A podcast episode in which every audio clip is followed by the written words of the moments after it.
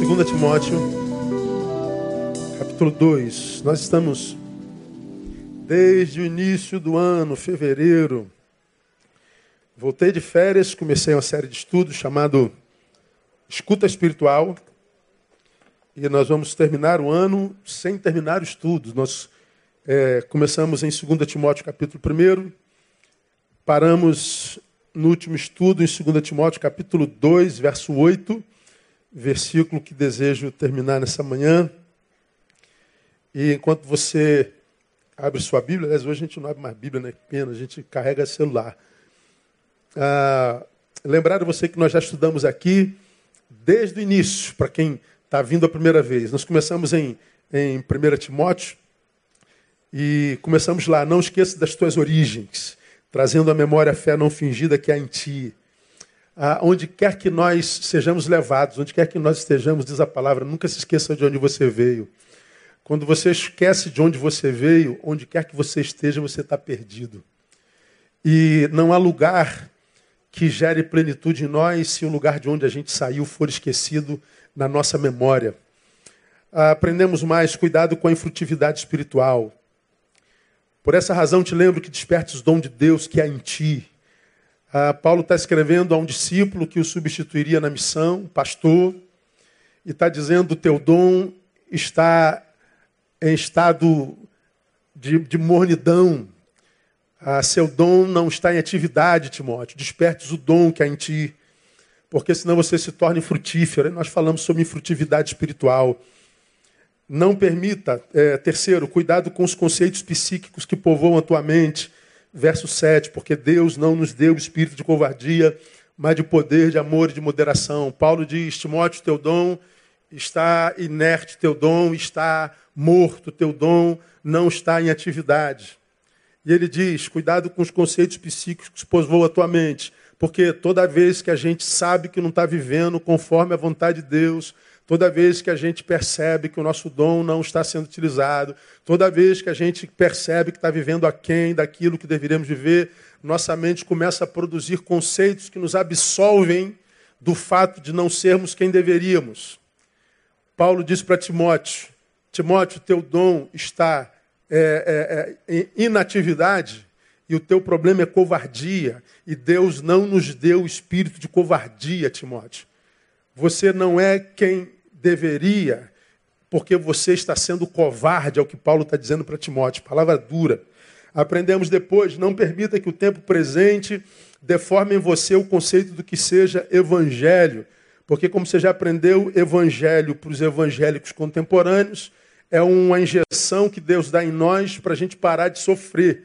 Por isso a máxima do evangelho contemporâneo, principalmente da igreja de mercado, é pare de sofrer. Timóteo está ouvindo de Paulo o seguinte: portanto, não te envergonhes do testemunho de nosso Senhor, nem de mim, que sou prisioneiro seu, antes pratica comigo, dos, participa comigo dos sofrimentos do Evangelho segundo o poder de Deus. Então ele está dizendo: o Evangelho não é aquilo que me livra do sofrimento, Pode fazê-lo? Pode, mas o Evangelho é, sobretudo, aquilo que me capacita para o sofrimento, porque nós somos evangélicos, alcançados pelo Evangelho, mas vivemos num mundo que jaz no maligno. Portanto, nós vivemos numa terra cuja natureza é contrária à natureza que o Cristo gerou em nós. Então, para de ser chorão e achar que Deus te abandonou porque está sofrendo, porque você, em Deus, esse que você acha que te abandonou, te capacita para o sofrimento. Então, não deforme o que seja evangelho. Cinco, aprenda que um bom relacionamento com Deus não é garantia de relacionamentos perfeitos com os homens. E ele diz lá: Bem sabes isso, que me abandonaram todos os que estão na Ásia, entre eles Fígelo e Hermógenes. Então, Paulo não foi abandonado por um crente, dois crentes, três crentes. Ele foi abandonado por todos os crentes que estavam na Ásia. Então, Paulo é aquele camarada que teve encontro com Cristo na estrada de Damasco, é aquele homem que Deus usou para escrever 13 livros da Bíblia Sagrada, é aquele homem que trouxe o Evangelho para nós porque ele foi levantado apóstolo aos gentios, ele é aquele camarada que foi transladado ao terceiro céu, mas ele está dizendo, embora ele tivesse essa honra toda com Deus, entre os homens ele foi traído e muito. Então, o fato de eu estar bem com Deus não me livra de frustração com homens. Ok? Então, aprenda a, a, a se relacionar. 6. Aprenda a filtrar as influências recebidas das tuas relações. 2 Timóteo 2,1. Tu, pois, filho meu, fortifica-te na graça que há em Cristo Jesus. Aí em 1,15 ele diz: Bem sabe isto, que me abandonaram todos que estão na Ásia, mas lá no 1,16 o Senhor conceda misericórdia à casa de Onesíforo, porque muitas vezes ele me recriou e não se envergou das minhas cadeias. De um lado, ele foi abandonado por Fígelos e Hermógenes. Por outro lado, ele foi muito abençoado por Onesíforo. Olha, Fígelo e Hermógenes me fizeram muito mal, mas o Onesíforo foi uma bênção na minha vida. Então ele está dizendo, ó, aprenda a se relacionar correto, porque a vítima é você, ok? Sete, aprenda a lidar com o sofrimento com as armas do Evangelho. Ele diz lá, ah, ah, sofre comigo como bom soldado de Cristo Jesus. Ah, oito, 2,15, seja aprovado. Ah, nós acabamos de ler esse versículo no início do culto. 9. Não perca o foco, mantenha-se no alvo. Timóteo 2,4. Nenhum soldado em serviço se embaraça com os negócios dessa vida, a fim de agradar aquele que se alistou para a guerra. Ou seja, se você foi alcançado por ele, não perca o foco, não se distraia com as coisas dessa vida, permanece nele. Ah, que mais? Mais importante do que o destino é o jeito de chegar lá, versículo 5. E também, se um atleta lutar nos jogos públicos, não será coroado se não lutar legitimamente. Então ele está dizendo: não importa o lugar onde a gente esteja, para Deus o que importa é como é que a gente chegou lá. Então, se você venceu, mas não foi por meios lícitos, você é reprovado. Então, você pode ser um campeão reprovado e um derrotado aprovado por Deus. 11. O fruto é um privilégio garantido apenas aos que trabalham. Versículo 2, 6. O lavrador que trabalha deve ser o primeiro a gozar dos frutos. Também citamos aquele que dentre vós não quiser trabalhar, Paulo diz, não coma. Então, quem não trabalha e come, peca, não é? Não devia. Pergunta meu pastor, tu trabalha, irmão? Fala a verdade, irmão. Verso 12. Não menospreze conselhos, principalmente os espirituais Lembra-te, é, considera o que digo, porque o Senhor te dará entendimento em tudo. Olha aqui, essa palavra você devia ouvir. Considera o que eu digo, diz Paulo, porque o Senhor te dará entendimento. Considera o que eu digo, Paulo diz. O Senhor te dará entendimento. Nós vivemos um tempo onde 10% da igreja evangélica brasileira é de desigrejado, gente que não quer mais saber de instituição, não quer mais saber de pastoreio, de disciplina, de, de, de, de regras, nada. Meu pastor é Jesus Cristo. Pois é, não ouço mais homens. É, Paulo aqui diz, engraçado, Deus fala através de homens. Desde o Velho Testamento, não, não, não farei nada sem antes revelar os meus profetas. Problema, em grande parte dos que não querem mais saber de igreja, e dizem que o problema é sempre a igreja, todos os que saem hoje dizem, eu saí porque lá está ruim. Como que se lá fora tivesse melhor. Como que se lá fora tivesse gente melhor. Como se lá fora fosse mais fácil de relacionar. Então, todos os que eu encontro na rua que saíram, saíram porque ruim é onde está aqueles que ficaram. É aquela ideia, é, eu não estou com vocês porque vocês não são dignos de mim. Então, aonde é que está a visão equivocada, na verdade, né? Porque, na verdade, grandes dos, parte dos que não querem saber de comunhão, de disciplina, de regra, é, perderam a escuta, perderam a capacidade de ouvir o conselho. Eles pastoreiam o próprio ventre. Não é a igreja que tem problema, é seu ouvido que tem problema. É sua visão que adoeceu. É sua incapacidade de convívio. É sua incapacidade de viver antagonismo. É sua incapacidade de se relacionar se você não for o centro do universo. Se você é, for confrontado e contrariado. Paulo diz: nunca, jamais, Timóteo, é, perca a capacidade de ouvir conselhos e não menospreze, principalmente os espirituais. Paulo está dizendo lá: ah, me ouça e Deus te dará entendimento. E 13 foi onde nós paramos, cuidado com o lapso de memória espiritual. Versículo 8, painel. Aqui a gente ah, fica hoje até o final do nosso culto. Ministramos a primeira, a primeira parte na, no último domingo, no último encontro, onde Paulo diz assim a Timóteo: Lembra-te de Jesus Cristo, ressurgido dentre os mortos, descendente de Davi, segundo o meu evangelho.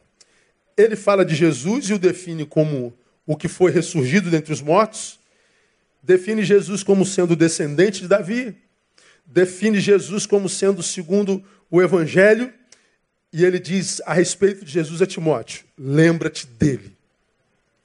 Esse mesmo Timóteo, que nós acabamos de falar aqui, tinha o dom que estava inerte, tinha se esquecido do que tinha recebido da sua mãe e da sua avó, Eunice Lloyd. O dom estava inerte, que dava desculpas para si mesmos para justificar o fato de não lembrar da avó e da mãe, do que recebeu delas e do dom estar inerte, e que Paulo diz: Você é um covarde. Teu problema é covardia. E Deus não nos deu espírito de covardia. É para esse mote que ele está dizendo: lembra-te de Jesus. Aí, quando nós ministramos essa palavra, nós perguntamos: quem é que precisa da admoestação de alguém com essa palavra? Lembra-te. Ora, alguém que esqueceu. É como se eu falasse para o Bronson, Bronson, lembra-te. É a mesma coisa, não se esqueça. Traz a memória Jesus. Você está tirando Jesus daí. Você está tendo lapsos de memória. Lapsos. Lapsos de memória espirituais. Ora, lapsos de memória, como falei lá naquele domingo, até certo ponto é comum. A gente.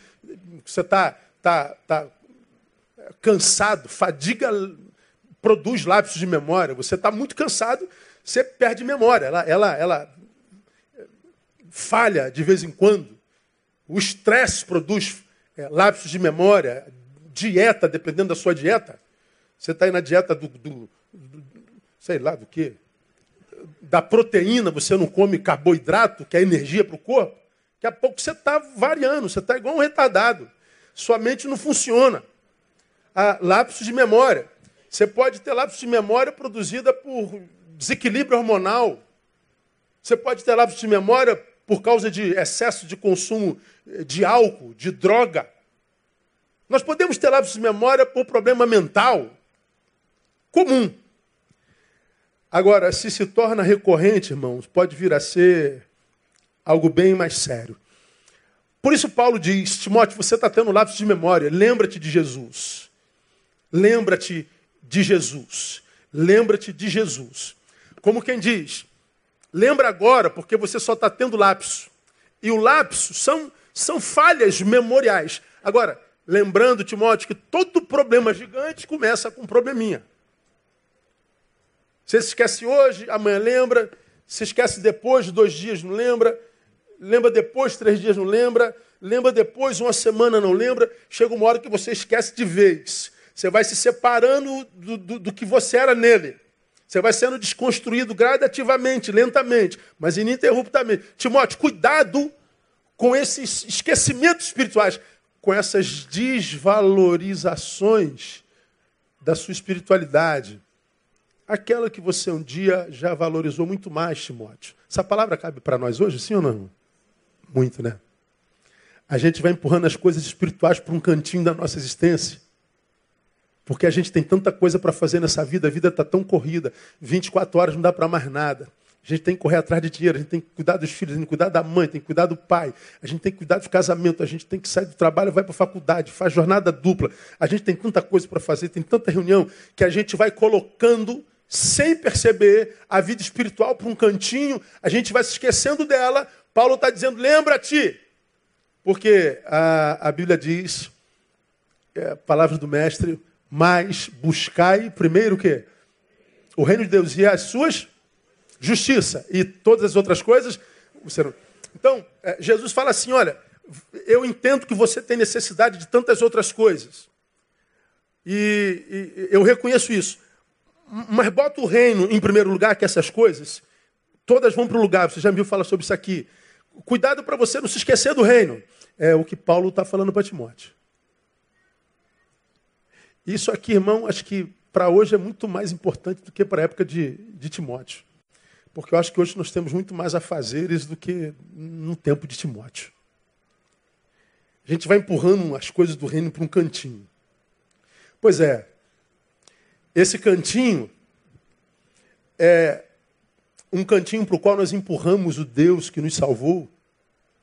E é desse cantinho que nós queremos que ele reja a nossa existência, tão ocupada, tão atribulada, tão, tão, tão, tão carente da sua graça, da sua misericórdia. Só que nós reduzimos Deus a um cantinho lá e, e a gente, de vez em quando, recorre a Ele para alguma coisa. A gente vai, depois de um dia absurdamente cansativo, no final do dia, depois que você já jantou, tomou banho, já botou teu pijama, já botou tua camisola, aí você deita naquela cama, teu corpo está ansioso por aquele colchão, por aquele, por aquele travesseiro que só em pensar dá vontade de deitar, fala a verdade. Aí você deita. Aí alguma coisa você diz, esqueci de orar. Aí tu senta na cama e ora. Nosso Deus, nosso Pai, é, abençoa.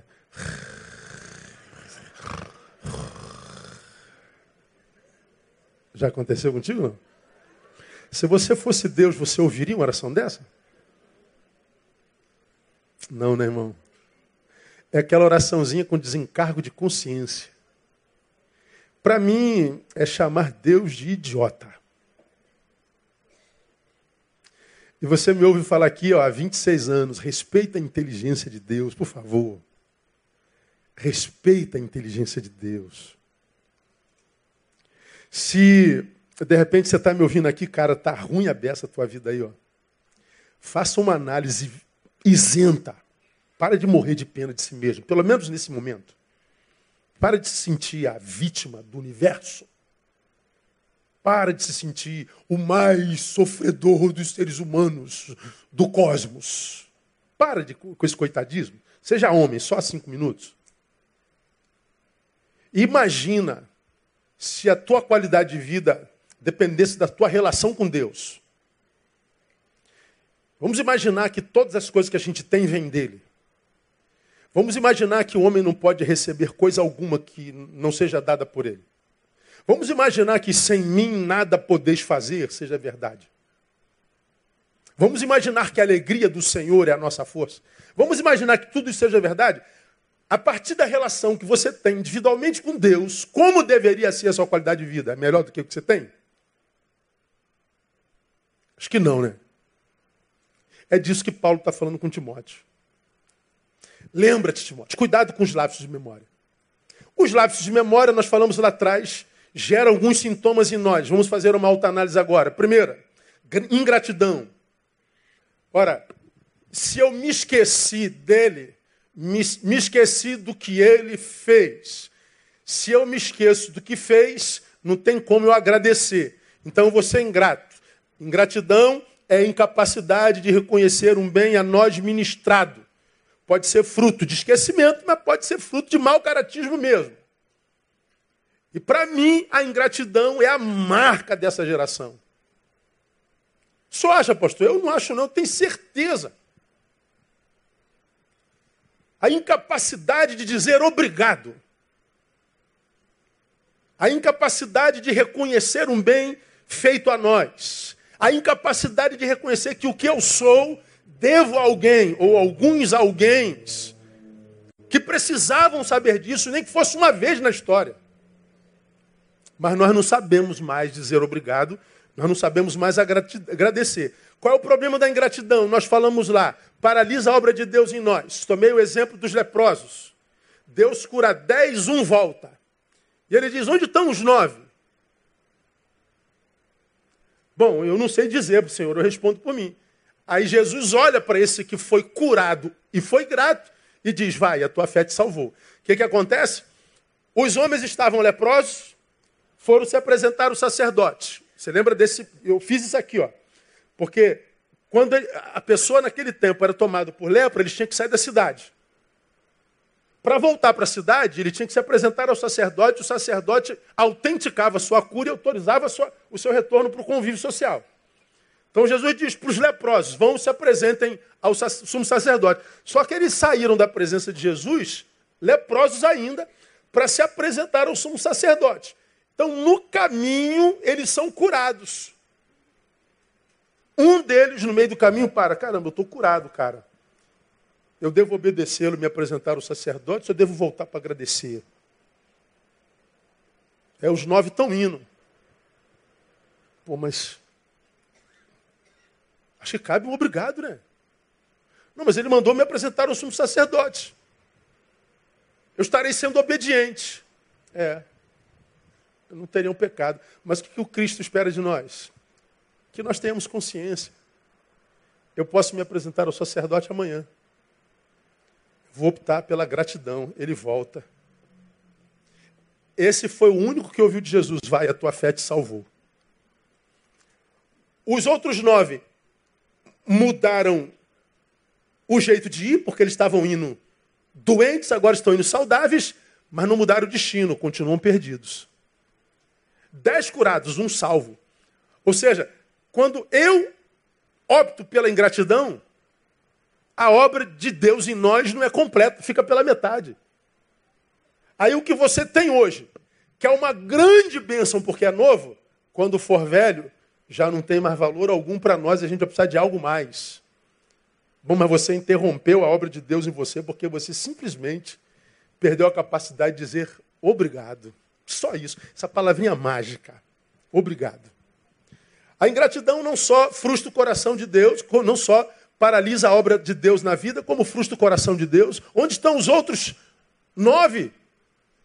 Ah, Paulo diz em 4,30 de Efésios: Não entristeçais o Espírito Santo de Deus. A ingratidão entristece. E eu acho que é um bom negócio para um filho ser motivo de alegria para o pai. Quando a gente cai na graça de Deus, acho que o beneficiado somos nós. E por último, a, ingratidão nos desliga da fonte do bem. Para mim, essa é a mais séria. Né? A gratidão me liga ao abençoador, a ingratidão me desliga dele. Não é? Ah, como você aprendeu? É, graça, caris, gratidão, carite, mesma raiz. Uma palavra é a extensão da outra. A graça produz gratidão. Estou ligado ao Deus da graça. Me tornei ingrato, me desliguei do Deus da graça. Ah, esse Deus, a respeito de, de cuja graça, a palavra diz: a minha graça te basta. Então, quando você desliga-se da graça, quando você se priva da graça de Deus, como diz Hebreus, ah, você está por tua conta e sorte. Deus abençoe. Mas, hoje, tem uma outra, uma outra consequência da ingratidão, e aqui eu termino o tópico lápis de memória, que não é só a, a, a ingratidão, o lapso de memória gera inércia no homem. Inércia. Transforma homens em inúteis. Veja só que coisa interessante. Einstein promulgou a teoria da relatividade, né, lá em 1905. E lá ele fala sobre inércia. Olha como é que ele define inércia. É uma propriedade física da matéria um corpo não submetido à ação de forças ou o conjunto de forças de resultantes nula. A, a inércia é o que acomete um corpo que não é submetido à ação de forças. É, é o que Newton disse na sua, na, na, na sua primeira lei, primeira lei de Newton. Está lá. Quando as resultantes das forças que atuam sobre o corpo for nula, esse corpo permanece em repouso. Está aqui um corpo. Se não tiver uma força sobre esse corpo, a força é nula. Esse corpo permanecerá em repouso. Ele nunca jamais vai se movimentar. Ele só se movimenta se uma força estiver agindo sobre ele. Se você tira a força de sobre ele, o que sobra é a inércia. A total inércia. Não tem como um corpo se movimentar se ele é, não tiver debaixo de força. Sob força. Não tem como vencer a inércia se ele não tiver sob efeito de força. Então, um corpo em repouso continuará em repouso até que uma força atue sobre ele, sobre esse corpo. Não tem jeito. Então, o que que a primeira lei de Newton está dizendo, irmão? Que por natureza todos os corpos são preguiçosos. Todos. A natureza do corpo é preguiçosa. E o corpo não tem poder de modificar essa situação. A inércia é a natureza de qualquer corpo. Ele não pode, por natureza, ambicionar movimento. Se estão parados, não desejam mover-se. Aqui, ó. Aqui está um corpo em estado de inércia. Para um corpo em estado de inércia se mover, ele precisa de quê, irmão? Não ouvi. Alguma força tem que me tirar daqui.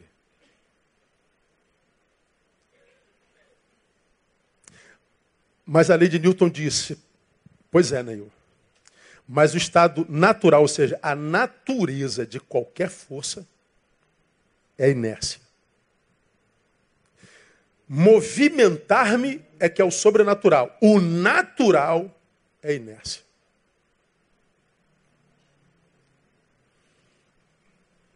Então escuta o que eu vou lá para você aqui nessa manhã.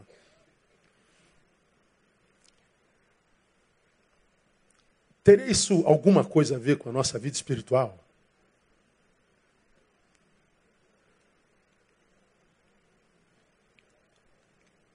Essa preguiça, chamada inércia pelos físicos, me diz, enquanto Neil, que se eu não buscar força, e se a força que eu busco não vier sobre mim, a minha natureza me faz deitar e ficar. Então, movimentar-me é ir contra a própria natureza do meu corpo.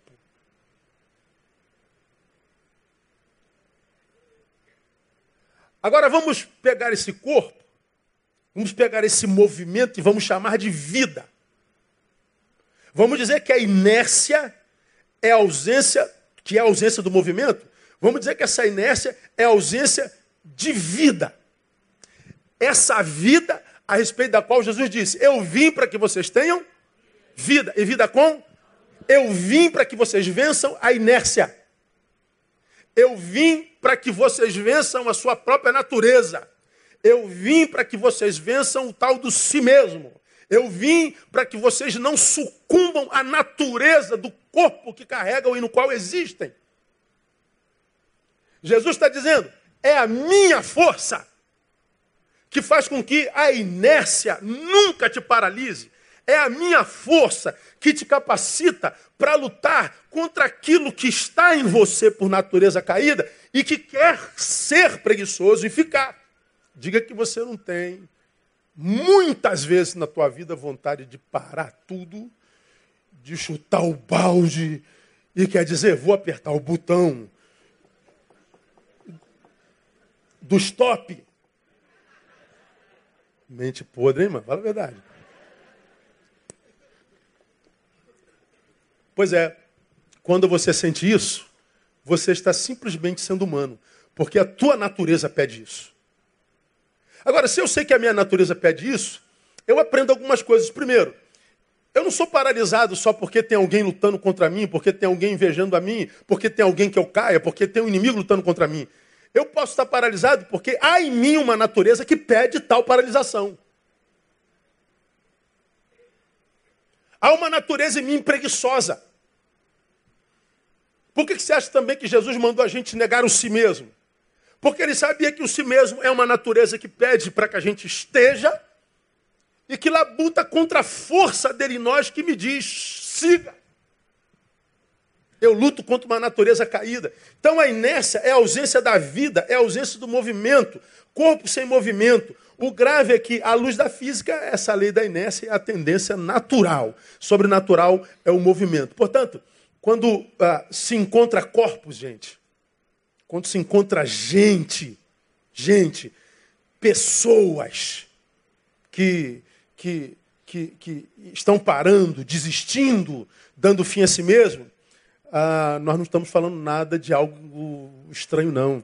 Nós estamos falando de algo exatamente comum. Falei, meu Deus, quer dizer que se, se, se não houver força propulsora, eu por natureza quedo. É isso aí mesmo que estou te dizendo, Neil. Ah, você é o inimigo de si mesmo. É contra você, é contra a sua natureza que você luta todo dia. Então, é, você, você, você é, paralisa porque você foi alcançado pela inércia. Você a, a, a, abriu mão das forças que, que eram propulsoras em você. Então, dizer que está sem força é dizer que foi alcançado pela inércia. A inércia está me pegando.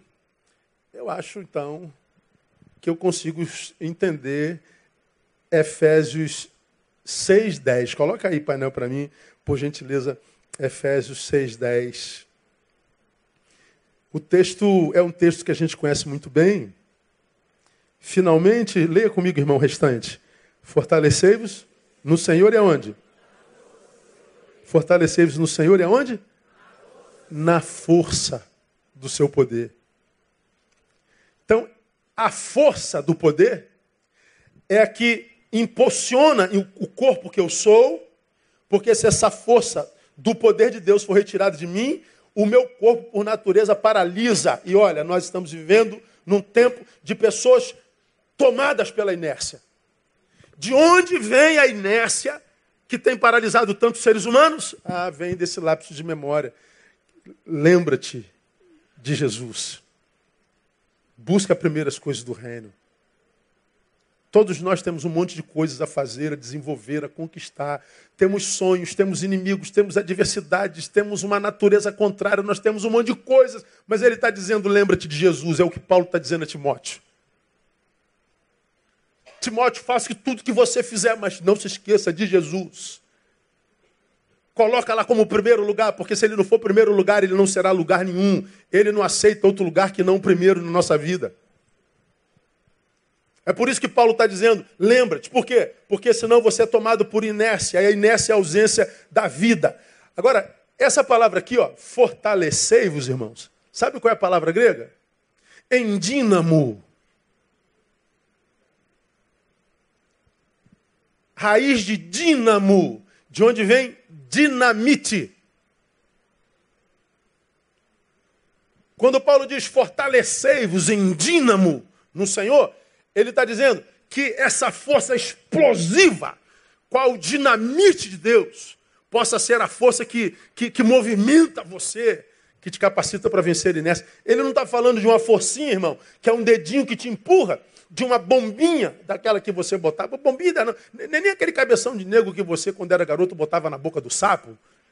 Diabo, não é? Não, não é, não é aquela. Está falando do dinamite de Deus. Ele está falando de uma força que pode, pode, pode produzir uma propulsão que te mande muito longe do lugar onde você está. Agora, essa força está para quem, irmão?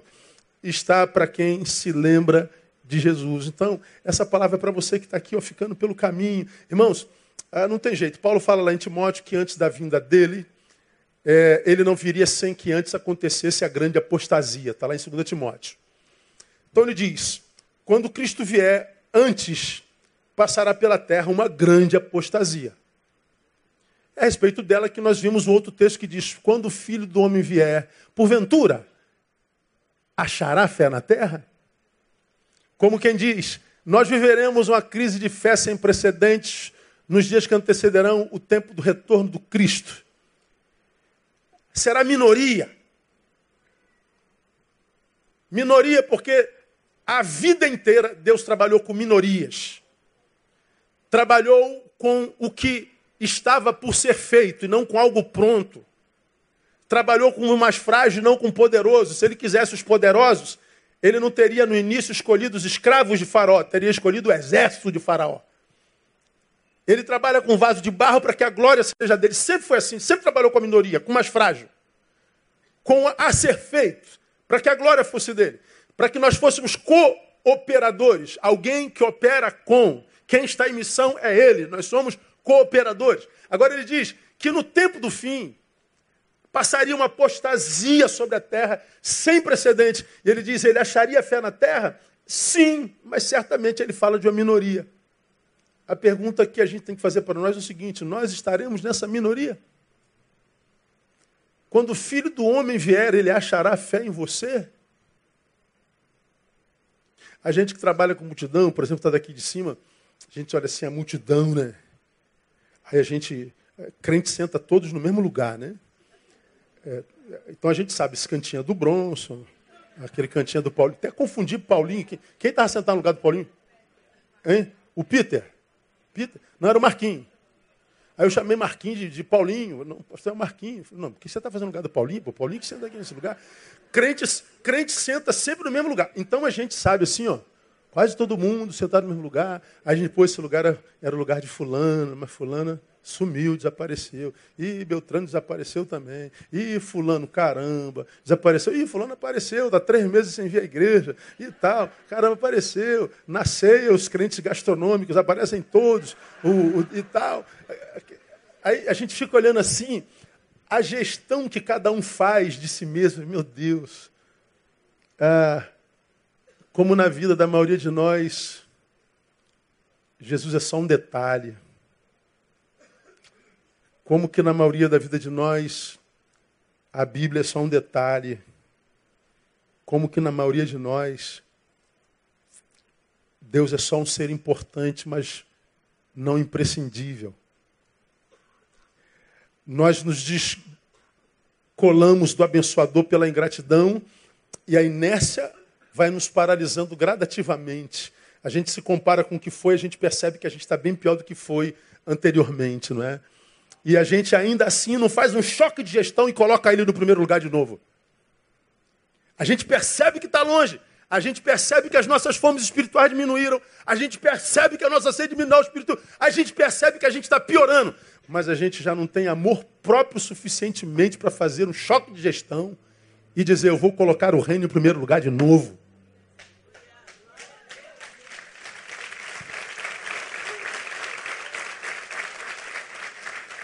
Aí depois que está lá no fundo do poço, diz: Por que Deus? Deus responderia: Só porque eu respeitei a gestão que você fez sobre a sua vida. Só isso. Eu só me retirei para o lugar no qual você me colocou na sua vida. Essa é uma das coisas que eu mais amo em Deus. Deus tinha poder e tem para falar assim, Neil, tu vai me servir e do jeito que eu quero, cala a boca. E o que, que eu ia fazer, irmão? Mas ele diz: Não, Deus, Neil, se você não quiser me servir, você está livre. Você já me viu pregar aqui, algumas pessoas acham ruim, né? Eu não concordo, não tem problema. Mas eu, ah, quando eu falo, é, quando ele diz assim: Se pois o Filho vos libertar, verdadeiramente sereis livres. Eu falo: É verdadeiro porque quando Cristo nos liberta, ele nos liberta, inclusive dele, que é o libertador. A liberdade é tão linda que até dele a gente é livre. Ele diz, Neil, você está livre, inclusive de mim. Só me serve se quiser, filho meu. Só me adora se quiser. E se você quiser pegar a liberdade que eu te dei e sumir da minha presença, você é livre. E a gente some da presença dele e ele não vai lá pegar a gente. Aí aparecem os crentes, diga assim, cuidado com o leite, irmão. Depois o ônibus passa em cima de você aí, irmão. Não vai saber por quê. Tem um câncer aí na mama, irmão? É porque abandonou o Senhor. Não, isso não é Senhor, isso é o diabo. Um Deus que me liberta. E aí eu uso minha liberdade para ir embora dele. Ele bota um câncer em mim, isso não é Deus, isso é diabo. Um Deus que me liberta e diz, Neil, você está entregue a si, não precisa botar câncer em mim, não, eu já sou o meu câncer. Deus me livre de mim. Se tira Deus de mim, de você, o que sobra sou eu. E não é possível que você, se conhecendo, você não tenha medo de si sem Deus. Eu sei a desgraça que eu seria para mim se Deus de mim se retirasse.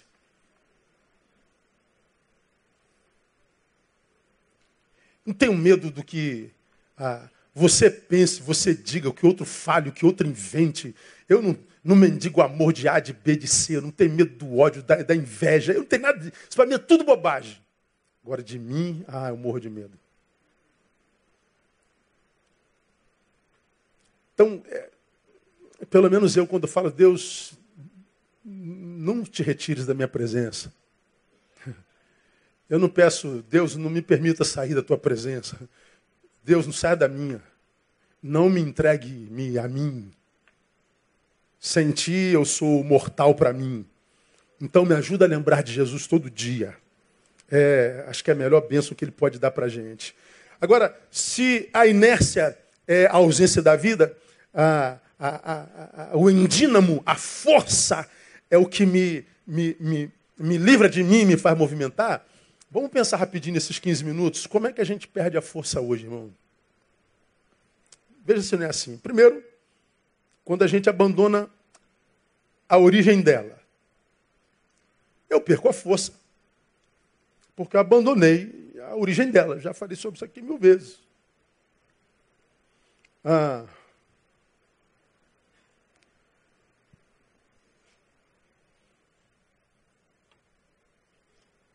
Será que eu consigo, Clevinho? É só ligar aqui.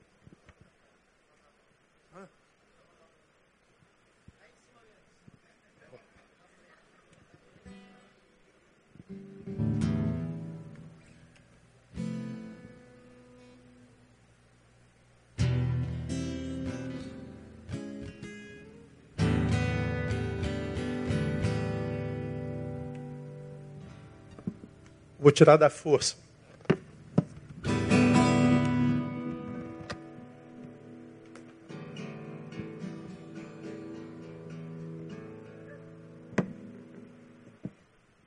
Tira da força, acaba o som.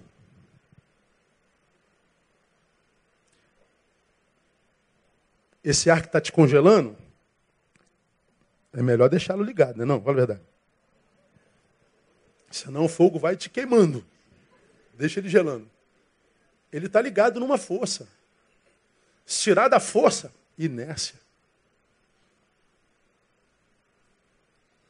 Aqui não tem fio. Nesse microfone. Mas cadê? Está aqui, ó. É esse aqui não? Está aqui? Rapaz, é muito fina, meu, misericórdia.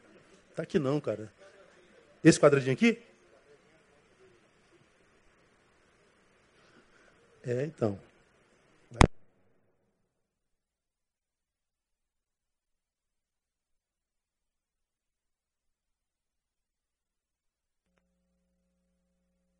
E liga de novo. Ligou, ligou.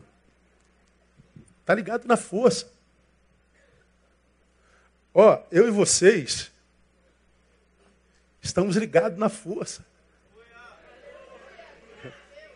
Dá para entender o que eu estou falando para vocês? Se você desligar o botãozinho da força, você para. Mas eu não estou vendo. Mas... É porque nós somos seres sem fios.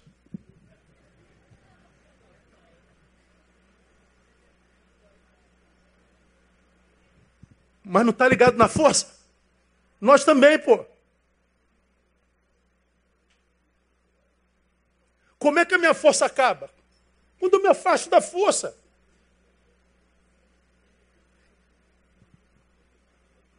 Está aqui a força, não está? Sem fio. Mas é possível. É possível que essa força aqui acabe. Ô Jesus, estou pagando um bico danado hoje. É, não vai acabar. Tem que acabar a força, tem que acabar a força. Acaba a força.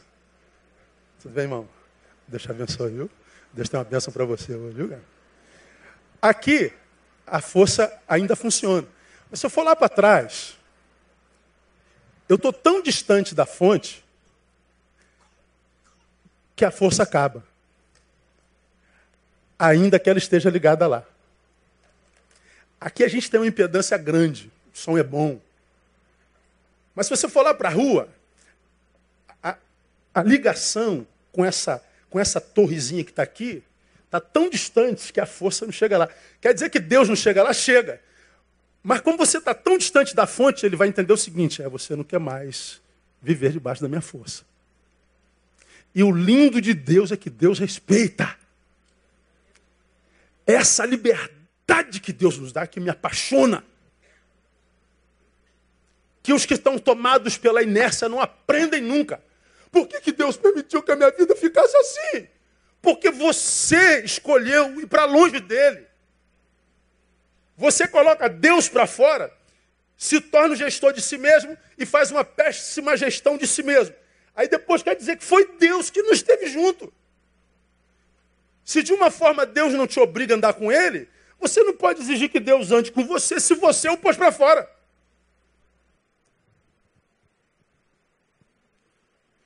É o abandono da origem dessa força. Hoje a gente trabalha como máquina, se envolve com tanto trabalho que, que, que a gente se esquece da origem. A gente se esquece da força. Lembrando para você o que você já aprendeu aqui. O que Deus tem para a sua igreja, para o corpo de Cristo. Ele revela aqui, ó, no domingão, através da vida do pastor, da comunhão com o irmão, na adoração. O que ele tem para o corpo, ele revela na coletividade. Mas o que ele tem para o membro individual, ele revela no quarto, em secreto. Então você tem que estar no corpo? Tem. Mas você tem que restaurar o altar do quarto. Por como, como eu disse há bem pouco tempo atrás, quarto no qual não há um altar é um quarto no qual há uma pessoa que não dorme bem. Então restaura o altar, irmão. Volta para casa hoje, restaura o altar do teu quarto, restaura a comunhão, lembra de Jesus. E você vai ver como é que essa inércia começa a ceder espaço para o poder e a força de Jesus de Nazaré. Aplauda ele em nome de Jesus. Para a gente terminar. Como se perde a força hoje, pastor? Relação desrespeitosa com o tempo. Como que é relação desrespeitosa com o tempo? Guarda isso. Relação desrespeitosa com o tempo. Primeiro, desperdício de tempo.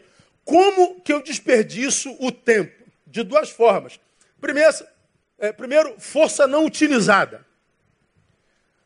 Ou seja, é, eu sei que alguma coisa precisa ser feita, mas eu não faço. Medo, preguiça, covardia.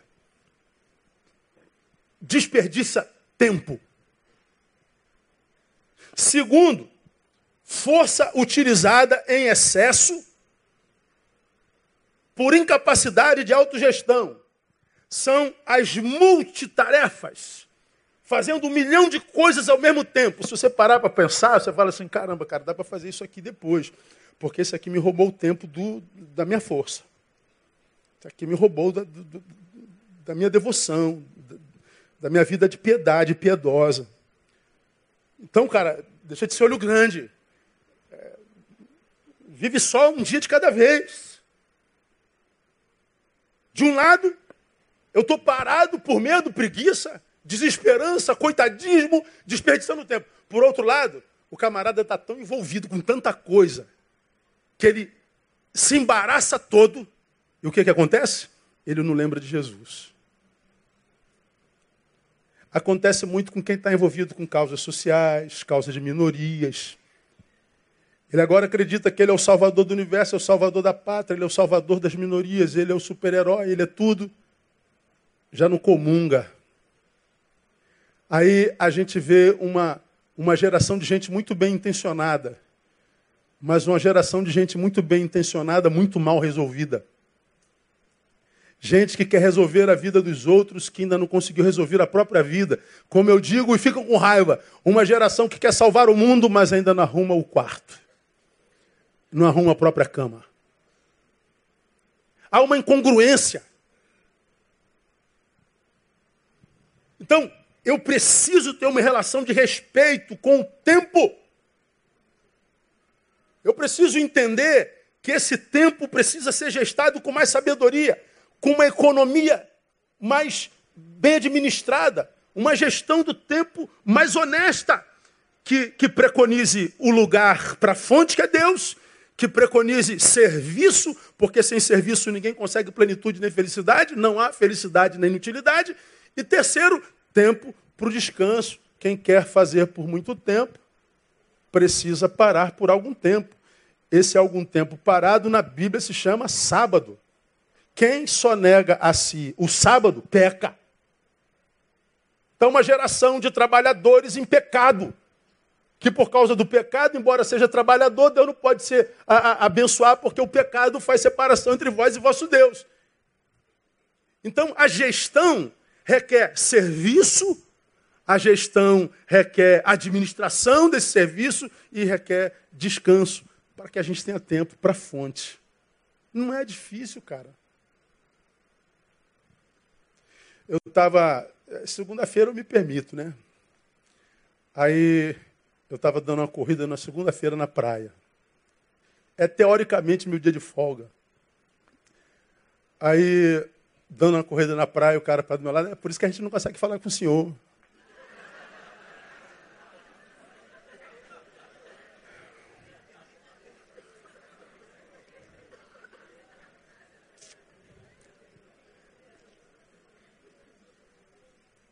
Só que ele não sabe que naquela semana eu preguei sete vezes. Vim direto do aeroporto no sábado, saí uma e meia da manhã de um lugar onde fui fazer uma conferência, servindo na igreja do Senhor. Cheguei no aeroporto às oito da manhã e às dez horas eu estava pregando aqui. Virei à noite na segunda-feira. À tarde nós tivemos, acho que naquela tarde foi batismo, e à noite eu preguei. Da noite eu saí e fui no Carlos Chagas fazer uma visita. Cheguei em casa por volta de uma hora da manhã. Eu estava correndo às oito. E o cara está dizendo, o senhor é vagabundo. Você entende? Porque a gente não pode dar valor ao que dizem da gente, a gente precisa se saber.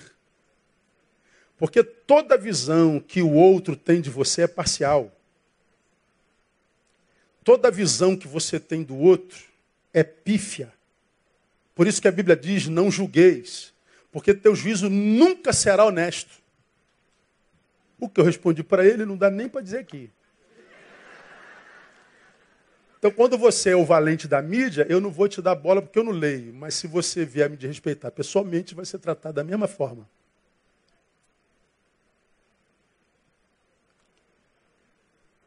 Gestão do tempo requer o seu descanso. Visão do tempo requer tempo para o seu estudo, requer tempo para Jesus de Nazaré, requer reflexão, autoanálise. Por exemplo, já o exibicionismo não precisa. Publicar sua felicidade não é preciso. Vender uma imagem do que você é não é preciso. Gastar tanto tempo Facebook, internet, WhatsApp não é preciso não edifica em nada, em coisa alguma, mas é onde a maioria dessa geração gasta o seu tempo. Ou eu estou falando bobagem?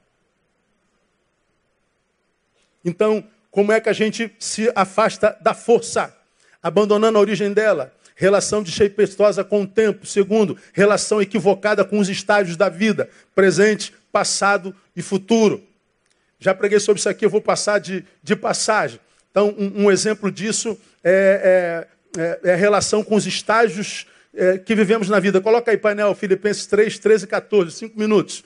Paulo diz assim em Filipenses 3, 13 e 14: Uma coisa faço, é que esquecendo-me das coisas que para trás ficam, prossigo para o alvo. Bota lá.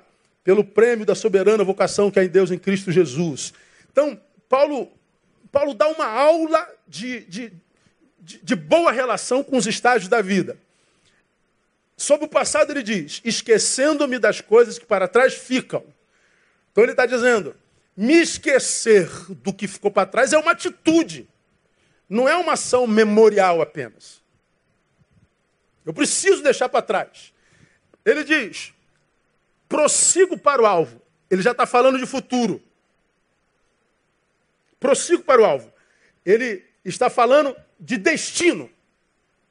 Ao invés de pensar no que já foi vivido, eu vou pensar no que eu vou viver. Isso também é uma atitude. E o presente? O presente foi o tempo que ele fez essa leitura. Que eu preciso deixar o passado e caminhar para o futuro.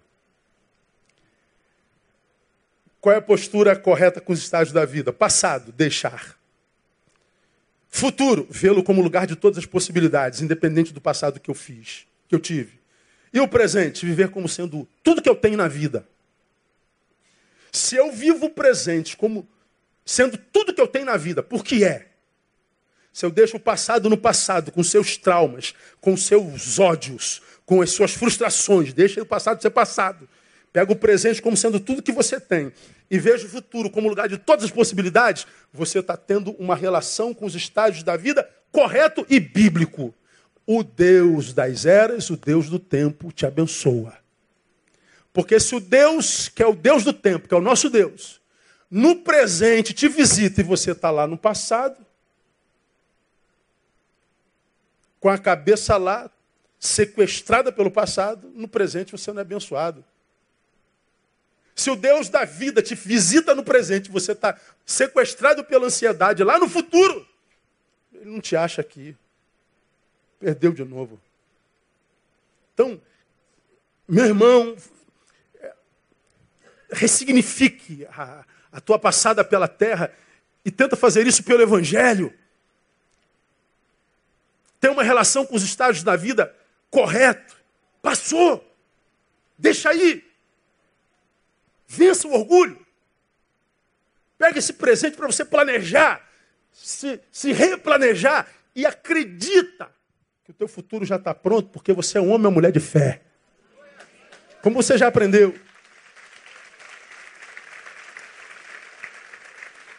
Fé é a certeza no presente de que o futuro já está pronto.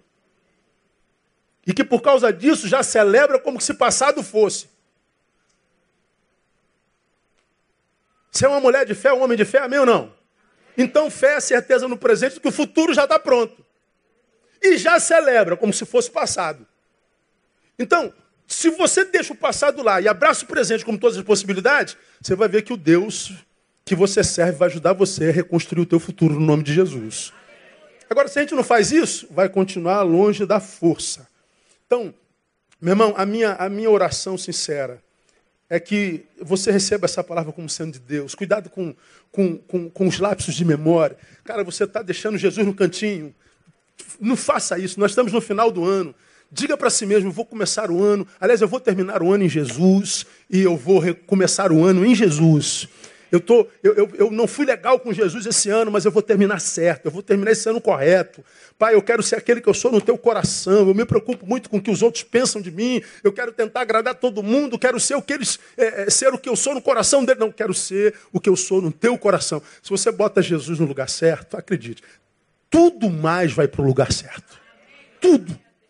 Coloca Jesus em primeiro, que tudo mais vai para o lugar. E você vai ver como é que sua vida dá uma guinada para melhor porque você lembrou de Jesus. É o texto que nós estudamos hoje. Lembra-te de Jesus Cristo, ressurgido dentre os mortos, descendente de Davi, segundo o meu evangelho. Um versículozinho, essa lição toda. É, a Bíblia é linda, né, irmão? Fala a verdade. Um versículo. Então que Deus te abençoe com uma boa memória. Com uma memória que nunca coloque Jesus para fora, em momento algum. Com uma memória que dê a Ele o lugar de primazia. Deus não quer ser só importante na nossa vida, Ele quer ser imprescindível. E quando Ele é imprescindível, ah, irmão, o projeto dele se cumpre na nossa vida e a gente nunca vai ser tomado pela maldita inércia, que é o que tem paralisado essa geração assim com a forma muito fácil. Não morra antes da morte chegar. Morra mas só quando a morte chegar. Ou seja, viva até o dia que ela chegar. Porque eu vim, diz o Senhor, para que vocês tenham vida e vida com abundância. Aplauda ele e vamos embora. Que Deus nos abençoe. Vamos ficar em pé. Logo mais nós estamos de volta. Estarei aqui, aguardo você. Celebrarmos a vida, a vitória sobre a inércia e sermos abençoados pela palavra do Pai. Vamos orar. Pai, muito obrigado por essa manhã. Fomos muito edificados nela. Celebramos o dia da Bíblia hoje, Deus. A tua palavra e a tua palavra nos tem feito muito bem. A tua palavra é lâmpada para os nossos pés, é luz para o nosso caminho. Então coloque em nós, Pai, se isso é possível, paixão por essa palavra. Paixão por Jesus, que é a tua palavra. É o verbo encarnado. Livra-nos da inércia. Livra-nos do lapso de memória. Livra-nos de tirar o teu reino do primeiro lugar. Livra-nos de nós. E nós te daremos glória. Muito obrigado, Deus, por tua igreja que tem sido alvo de bênçãos tão preciosas. Obrigado pelo dia de ontem, de solidariedade, onde teu nome foi glorificado. Obrigado porque, dependendo de nós, nenhuma família passará Natal com fome. Nenhuma criança passará Natal sem pão, sem um brinquedo, sem uma roupinha, sem a bondade, o amor de Jesus. Muito obrigado pela generosidade do teu povo nesse lugar. Esteja conosco logo mais, pedimos. No nome de Jesus, nosso Senhor que reina. Amém e aleluia. Deus abençoe você. Até logo mais, permitindo, Pai. Não saia sem dar um abraço no teu irmão.